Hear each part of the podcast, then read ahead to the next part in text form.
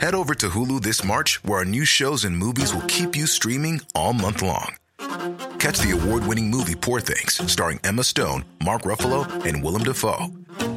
Check out the new documentary, Freaknik The Wildest Party Never Told, about the iconic Atlanta Street Party. And don't miss FX's Shogun, a reimagining of the epic tale, starring Anna Sawai. So, what are you waiting for? Go stream something new on Hulu. Coup de cœur littéraire. J'ai déjà essayé de boire du champagne en écrivant, ça ne marche absolument pas. Rencontre. Déjà, le titre est, une absurdité, c'est- une erreur totale. Auteur. Éditeur. C'est quoi la parole sur un texte? C'est quoi un poème qu'on ne détruit pas? Ground Floor Café, un podcast de grande contrôle avec la librairie Caribde. Bonjour à toutes et à tous, bienvenue sur le dernier Ground Floor Café du mois de novembre. Nous sommes très heureux aujourd'hui d'accueillir Sylvain Coher, un, auteur que nous aimons beaucoup euh, chez Caribde et au Ground Floor Café, en différé des locaux de Radio Ground Control. Euh, Sylvain Coher qui a publié il y a quelques mois maintenant, donc fin août, un livre magnifique qui s'appelle Vaincre à Rome, dont on va parler aujourd'hui. Euh, bonjour Sylvain. Bonjour Hugues.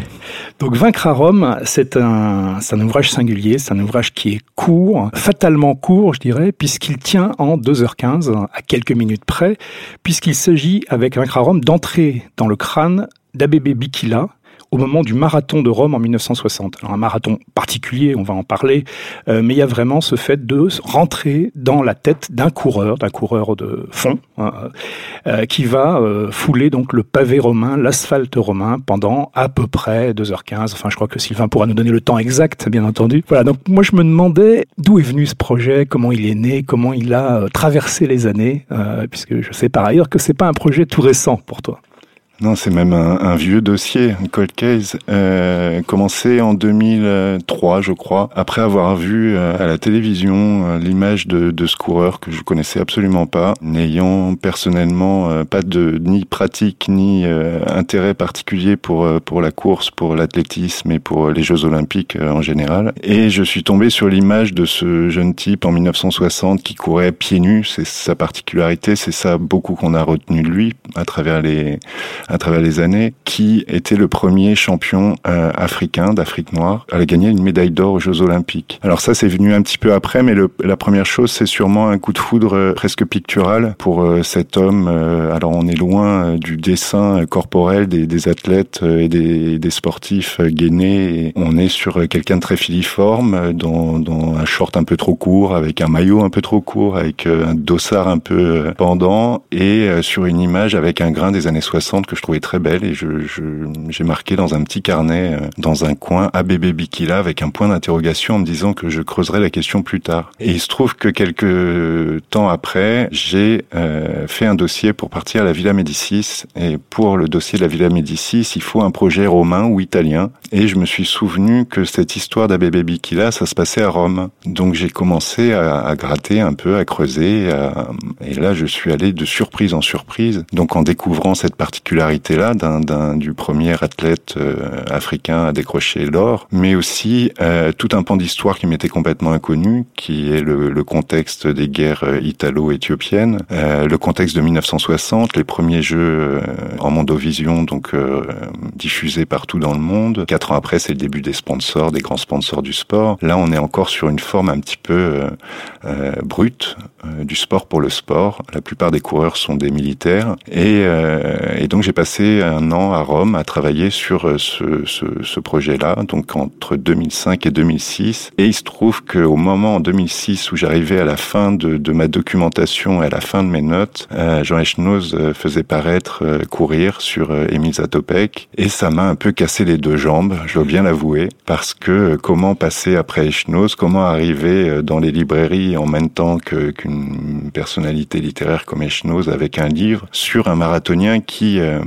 même si euh, Zatopek court pas euh, en, en 1960 à Rome, c'est un peu les deux grandes figures de l'époque. Alors que tu l'as fait apparaître euh, dans... J'ai fait un petit clin d'œil pour les marathoniens en le mettant quand même, en me disant bon, je vais lui donner une chance après coup et je vais le laisser courir euh, mais loin quand même, loin derrière euh, Bikila. Et euh, donc j'ai remisé euh, mon carton de notes, tous mes entretiens, tous les entretiens que j'avais fait avec des sportifs, avec des nutritionnistes, avec des marathoniens. j'ai mis tout ça dans un carton euh, au fond d'un grenier. Et euh, j'ai laissé tomber ce projet euh, en me disant bon bah tant pis c'est fait. Je l'ai même pillé un petit peu euh, ce qui me restait de quand tu es parti sur la moto. Voilà j'ai écrit un livre sur la moto en récupérant tout ce que j'avais pu faire comme phrase sur la vitesse par exemple. Et puis j'ai laissé un, une espèce de squelette d'histoire dans, dans ce carton avec toutes ces notes jusqu'en 2017 où dans une rencontre à côté de, de Nantes à Guérande en, dans une bibliothèque, une médiathèque, et où, euh, par hasard, je me suis mis à parler d'Abebe Bikila, et pendant une heure et demie, en fait, on m'a posé que des questions sur Abebe Bikila, et à la fin, les gens sont venus me voir en me disant, mais ce livre-là sur l'athlète éthiopien, on a bien envie de le lire. Et je me suis dit que le temps avait passé, que c'était peut-être le moment de ressortir mes cartons et, et de reprendre cette histoire. C'est une, belle histoire, effectivement, donc euh, qui, qui commence par se faire casser les deux jambes, comme tu dis. Euh, c'est ça. À, un moment un peu tragique, en fait, pour un écrivain qui vient de travailler deux ans hein, sur, euh, sur le projet. Mais je trouve que c'est assez beau, ce truc qui ressurgit justement presque 15 ans après, qui a effectivement une deuxième jeunesse et une puissance, alors là, tout à fait intacte, et peut-être même supérieure, parce qu'entre-temps, effectivement, tu as écrit des choses magnifiques, donc Carénage, hein, par exemple, en 2011. Une histoire, effectivement, et j'y repense maintenant, euh, ces questions, effectivement, de choix de trajectoire, d'attention portée au revêtement, en fait, de la route. Euh, c'est vrai qu'il y a des échos euh, qu'on retrouve, évidemment, dans Vaincre à Rome. Et puis, alors, très différent, parce que là, je crois que c'est un sport que tu pratiques, toi, en fait, nord-nord-ouest, donc en 2015, où il est pas mal question, même s'il n'est pas du tout uniquement question, mais il est pas mal question de voile, et où là aussi, il y a quand même des questions de choix de trajectoire, de route, plus exactement, même si c'est fait par des, on va dire, des amateurs, euh, qui, qui, est d'une grande beauté. Un titre personnage, je suis très très heureux effectivement après coup de découvrir que ce projet bah, est revenu parce que euh, la lecture de Vaincre à Rome, c'est une expérience assez extraordinaire. Le piège pour moi dans ce livre, c'était de ne pas faire une biographie. C'est-à-dire, c'est, la première fois que je me frotte à un personnage existant. Alors, on l'a un peu oublié euh, maintenant, mais jusqu'à il y a quelques années, c'était encore une des figures les plus emblématiques du, de l'athlétisme et du, du marathon, euh, cet Abebe Bikila. Et le piège, c'était euh, de, de, partir sur un, une, une, biographie sportive. Il y a des gens beaucoup plus qualifiés que moi pour, euh, pour faire ce genre de choses. Moi, ça m'intéressait pas beaucoup. Je suis ni journaliste ni historien et euh, le, le, le, fait juste de raconter la vie d'un homme euh, m'intéressait pas. Ce qui m'intéressait, c'était justement ça, partir sur le, le geste, sur le parcours, euh, sur euh, finalement une grande question pour moi qui ne pratique pas le marathon, qui est à quoi on pense quand on court, qu'est-ce qui se passe dans le, le, corps quand, quand on le soumet à l'endurance et sur une, une durée de, de, plus de deux heures dans un effort intense. Faut rappeler qu'un marathon se court à, à plus de 20 km heure. C'est pour le, commun des mortels, c'est quasiment une, course euh, à perdre haleine. Et, euh, et ça, c'était la première chose qui m'intéressait, c'était celle que j'avais envie de faire, d'où le choix finalement, pour éviter l'écueil et pour éviter euh, d'avoir trop de références extérieures, de me poser sur les 2 h 15 minutes 16 secondes du marathon, en me disant comme ça, je suis uniquement dans le temps de la course. Après, il y a eu le choix de la personne. Les premiers essais que j'avais faits en 2005 à Rome, j'écrivais à la troisième personne, c'est-à-dire n'étant ni africain, ni militaire, ni euh, un homme de 1960, le je me venait pas spontanément. Et ça marchait pas. La troisième personne, ça faisait une distance que moi je ressentais à l'écriture et je me disais que le lecteur allait la ressentir aussi d'une manière assez directe en lisant, c'est-à-dire il allait être à l'extérieur de cette course alors que finalement moi mon projet c'était de pouvoir faire ressentir. Donc j'ai glissé ce que j'avais déjà écrit à la première personne et là c'était c'était spectaculaire parce que d'un seul coup on y était. C'est-à-dire on était dans sa tête, on était dans son corps et on était en 1960 à Rome. Et l'autre piège après, une fois que j'ai pu poser ce, ce jeu et cette première personne, c'était finalement de me dire c'est quand même dommage aussi de passer autour de tout ce qui se passe cette année-là, 1960 à Rome. Pourquoi ce parcours qui est quand même très, on reviendra peut-être dessus, mais qui est quand même quasiment un symptôme de, ces Jeux? Euh, si le marathon représente les Jeux olympiques euh, tous les quatre ans comme un symbole, euh, du sport. Euh, ce parcours-là, il est décidé à Rome, euh, en accord avec le CIO, comme un, quasiment une visite touristique de Rome, qui se prépare à la Dolce Vita, qui se prépare à, à une espèce de vent de modernisme. Il faut chasser les, les vieilles images fascistes et, et, mussoliniennes, et il faut montrer une Rome qui soit à la fois une Rome moderne, d'où un début de parcours sur route avec un tour de périphérique, qui est tout neuf. Rome a énormément investi en 1960 euh, pour nettoyer la ville. Et en 1960, un périphérique, c'est le symbole de la voiture et de, de la modernité. Et toute une fin de parcours de nuit pour protéger les, les athlètes nordiques, parce qu'il fait chaud à Rome en septembre 1960, et tout un parcours de nuit sur la Via Appia, c'est-à-dire le, le, symbole même de la ville éternelle. Alors un parcours qui aujourd'hui serait, je pense, couvert par aucun assureur, c'est-à-dire faire courir de nuit euh, des athlètes au flambeau. sur une route complètement défoncée avec des ornières, avec des pierres, avec des bouts de tombeaux, avec des pavés. Euh, je pense que personne ne l'accepterait aujourd'hui. À l'époque, ça se fait, et vu que personne n'a anticipé le fait que ça pouvait être soldat éthiopien qui gagne, personne n'a anticipé le fait que la course se finisse sous l'arc de Constantin, c'est-à-dire à, l'endroit même où Mussolini lançait ses armées en disant nous allons régler le problème noir. Moi, quand j'ai eu ce genre d'informations, je me suis dit c'est trop. Enfin, pour un romancier, c'est trop. La force symbolique est trop forte pour. Euh... Mais c'est une chose que tu réussis particulièrement bien en utilisant le, flux de conscience hein, Bikila. C'est que justement, à aucun moment tu ne tombes dans euh, euh, sous le poids des symboles, hein, dans l'essai ou dans la mise en perspective trop grandiose. C'est que ça reste finalement le, la conscience qu'il en a lui, donc une conscience à la fois intime, évidemment. Il, il sait pertinemment qu'il est un soldat éthiopien de la garde du Négus, qu'il est en train même s'il essaye de pas trop y penser, mais qu'il est en train de faire l'exploit et que dans cet exploit, bien entendu, il y a une revanche euh, historique. Mais il ne, il ne se le déclame pas à lui-même, bien entendu. Donc ça vient d'une façon euh, très subtile au fil des foulées, euh, et je trouve que c'est admirable cette façon d'utiliser la, ce que tu disais, le, temps de narration que tu t'es choisi en fait pour donner quelque chose de beaucoup plus fort en fait que, si tu déclarais ces, éléments-là. Tous les éditos dans la presse du monde entier du lendemain de cette course sont à avec une notion politique. C'est-à-dire euh, un Africain a gagné devant tous les pays euh, du monde. On est en contexte de guerre froide. Faut, faut imaginer en 1960 la course aux médailles. Elle se joue entre les États-Unis et la Russie. Personne n'a vu venir euh, l'Afrique à l'or aux, aux, Jeux Olympiques. Et Abebe Bikila lui-même, qui n'a pas été préparé comme un sportif serait préparé aujourd'hui avec des éléments de langage. Les deux choses qu'il dit à l'arrivée, alors la première est fait sourire, c'est j'ai toujours rêvé d'avoir un survêtement avec marqué Éthiopie dans le dos. Euh, on imagine Domenech si un footballeur euh, disait euh, disait ça, on est loin des, éléments de langage. Et la deuxième chose qu'il dit, qui au niveau du sport est beaucoup plus belle, c'est ce que j'ai fait, n'importe quel soldat d'Aïlé Sélassié aurait pu le faire à ma place qui est vraiment la phrase fair play superbe, mais qui dit juste une chose, c'est qu'il est venu comme un soldat pour gagner, et il a gagné. Alors que dans les éditos, ce qu'on trouve, c'est vraiment la notion d'une revanche sur l'Italie.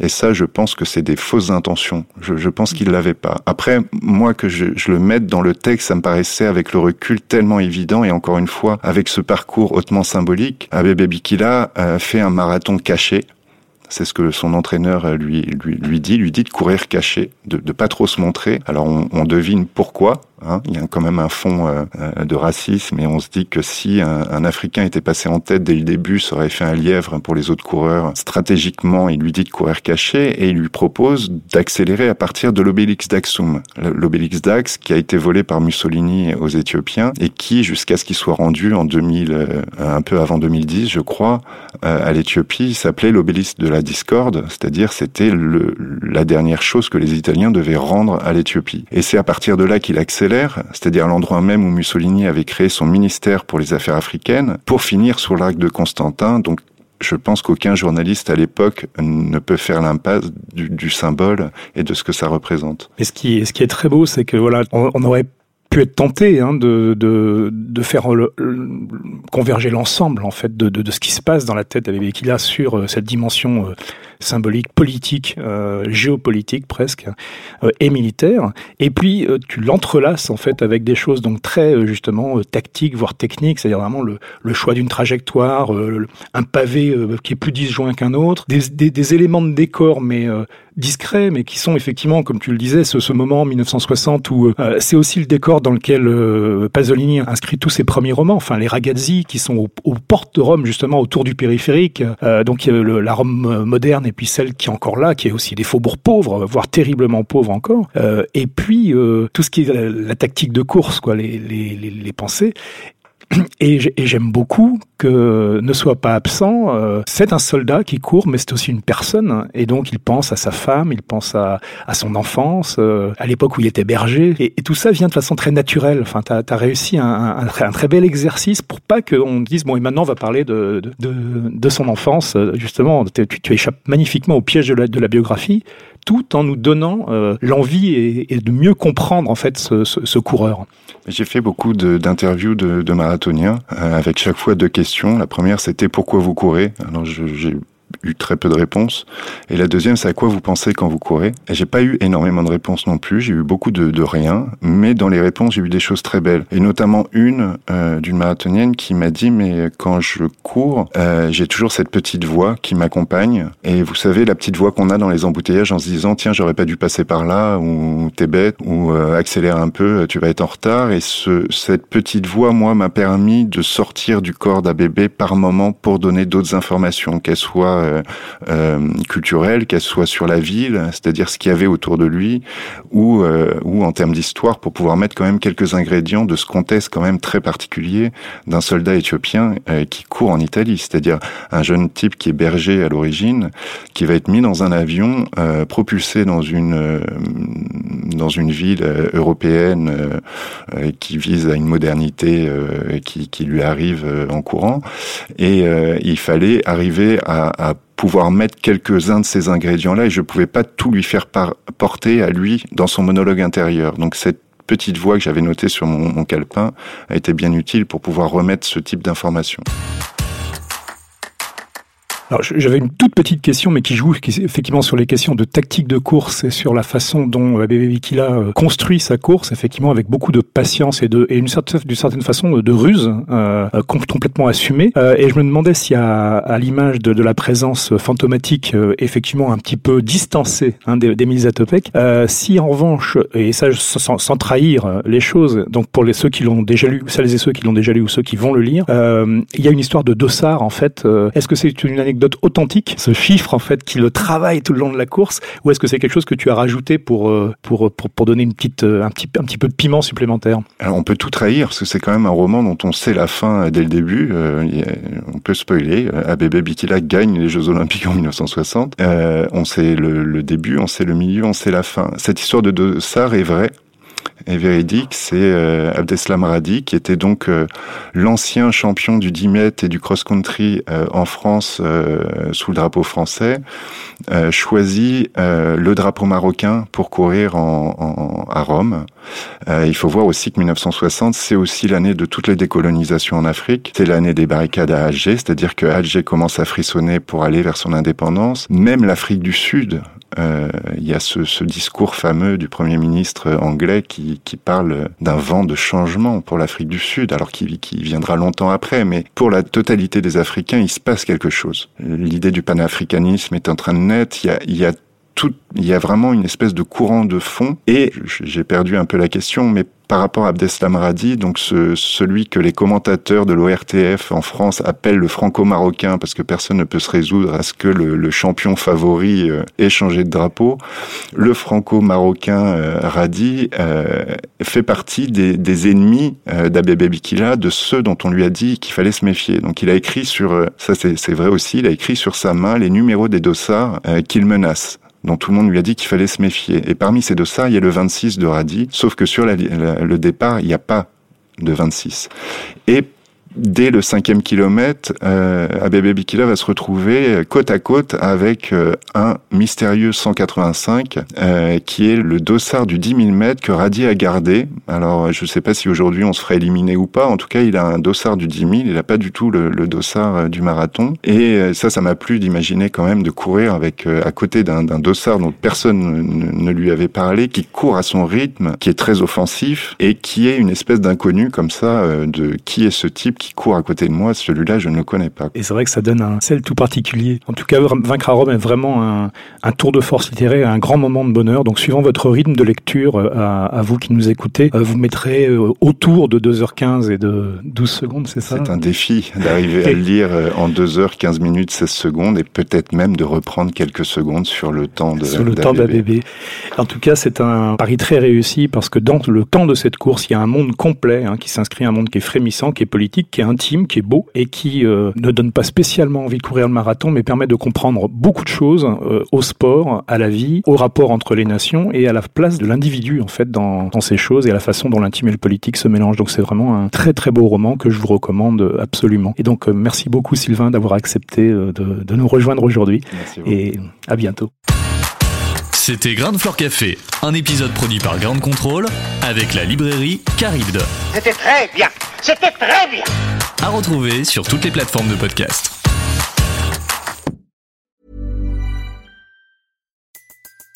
Everybody in your crew identifies as either Big Mac Burger, McNuggets, or McCrispy Sandwich.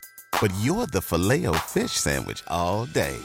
That crispy fish, that savory tartar sauce, that melty cheese, that pillowy bun.